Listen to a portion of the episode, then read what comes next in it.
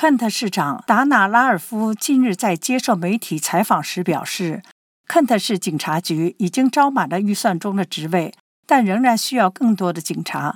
拉尔夫表示，他们去年做了很多努力，比如为警察开出更具吸引力的薪资，以及通过社交媒体吸引更多警察加入等。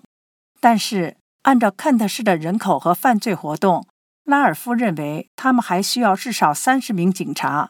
不过，肯特市已经没有足够的资金来源。他希望能够借此引起华州立法机构的重视。肯特市依然面临严重的无家可归问题。拉尔夫说，肯特市有八十八个永久住房单元提供给需要住房的人。每个城市都需要更多的住房。